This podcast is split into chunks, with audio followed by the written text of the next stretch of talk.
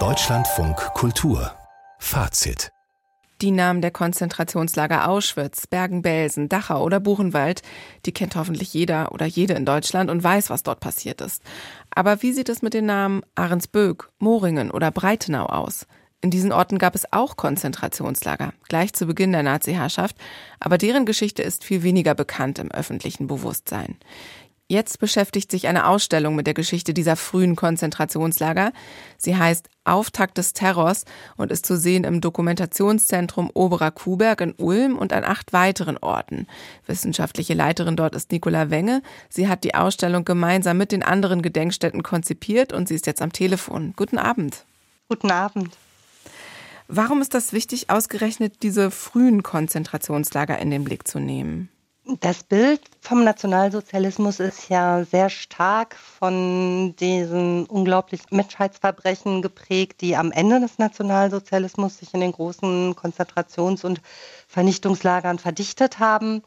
Aber darauf zu schauen, wie eigentlich die Demokratie in einem unglaublichen Tempo zerstört wurde wie die NS-Diktatur ihre rechtsextreme, menschenverachtende Herrschaft etablieren konnte, das ist eben noch gar nicht so bekannt und äh, ist aber gerade in Zeiten, in denen heute Demokratiefeinde wieder versuchen, die zweite deutsche Demokratie zu destabilisieren, ein ganz wichtiges Lehrstück. Das Jahr 1933, das ist ja jetzt vor 90 Jahren, kann uns da auch für die heutige Situation doch wirklich einige interessante und auch unglaublich erschreckende Lektionen geben.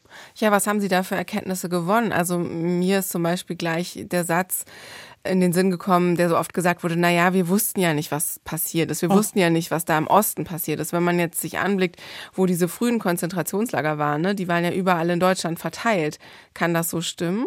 Das war ein öffentliches, ein sehr gläsernes und transparentes Verbrechen. Viele der frühen Lager sind inmitten von Nachbarschaften in Stadtzentren entstanden und die Schreie aus den Folterstätten, die haben die Nachbarn gehört, die haben die Häftlingstransporte gesehen.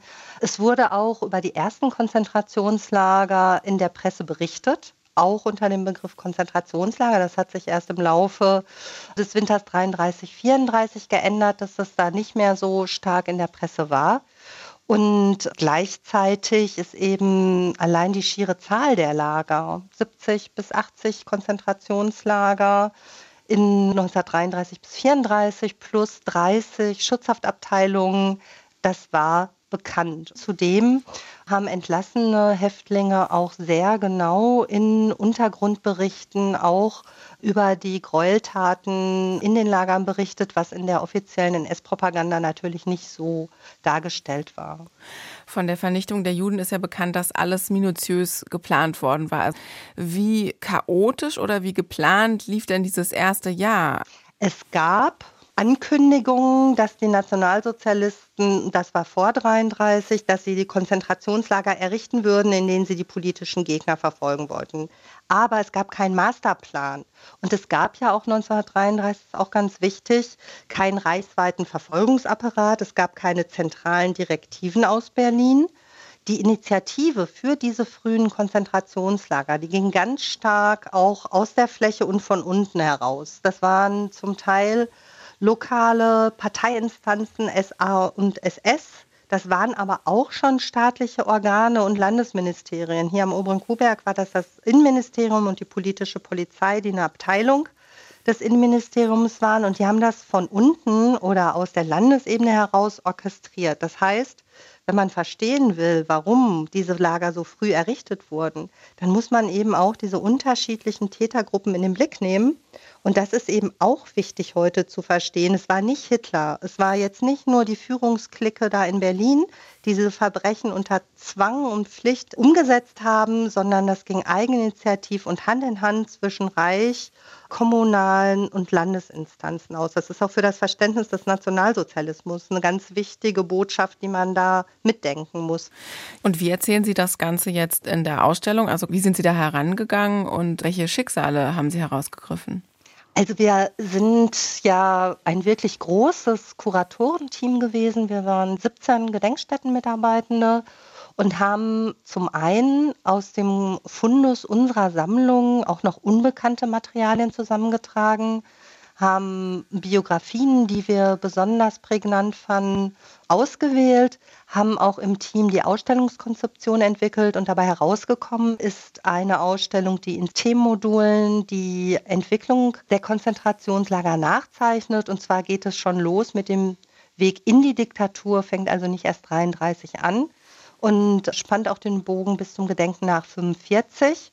Und dann haben wir in diesen zehn Themen widmen wir uns natürlich den verschiedensten Örtlichkeiten, dem spontanen Charakter auch dieser ersten Konzentrationslager zeigen, wie die Häftlinge überhaupt untergebracht waren, zum Teil wirklich unter erschreckendsten Bedingungen, zum Teil noch unter Bedingungen, die noch an rechtsstaatliche Maßstäbe der Weimarer Zeit orientiert waren und haben dann anhand von Täterbiografien, aber auch von verfolgten Biografien auch die Verknüpfungen und die engen Linien zwischen den einzelnen Lagern, sowohl den frühen Konzentrationslagern, aber auch in die späten Konzentrationslager nach der Zentralisierung des KZ-Systems 35, 36 auch nachgezeichnet, sodass sich da wirklich ein Bild ergibt, wo man auch nach eigenen Interessen, sei es örtlich, sei es nach bestimmten Personen, sei es nach bestimmten Themen auch sich selbst ein Bild machen kann. Kann man denn sagen, die frühen Konzentrationslager haben dann den Weg geebnet für die späteren Vernichtungslager? Ja und nein. Es gibt gewisse strukturelle Gemeinsamkeiten, die von 1933 bis 1945 gelten, nämlich dass die Konzentrationslager rechtsfreie Räume waren, in denen die dort Inhaftierten, die alle mit Schutzhaftbefehl in die Konzentrationslager gekommen sind, keinerlei Möglichkeiten hatten, da juristisch gegen vorzugehen. Das ist so ein Strukturmerkmal, das bleibt. Diese frühen Lager würde ich als Laboratorien der Gewalt bezeichnen, die erprobt wurde. Es gibt auch Kontinuitäten von Wachmannschaften und Kommandanten von den frühen Lagern bis hin in die späten Vernichtungslager. Aber es gibt auch große strukturelle Brüche. Es gibt eine Radikalisierung, eine Zentralisierung des Terrors, die dann auch nochmal in der Verfolgungs- und Bedrohungsdynamik, auch in der Mortalität der Häftlinge dann doch nochmal eine ganz eigene Qualität haben. Aber es gibt auch Gemeinsamkeiten. Und das wollen wir zeigen, sowohl untereinander als auch mit Blick auf die Weiterentwicklung des KZ-Systems, was ja auch ein eigenes Modul in der Ausstellung ist. Vielen Dank. Eine wichtige Ausstellung. Auftakt des Terrors. Eine Gemeinschaftsausstellung von 17 KZ-Gedenkstätten in Deutschland.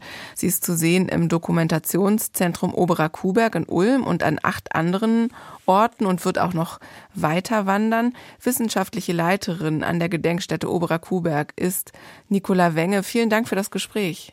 Sehr gerne.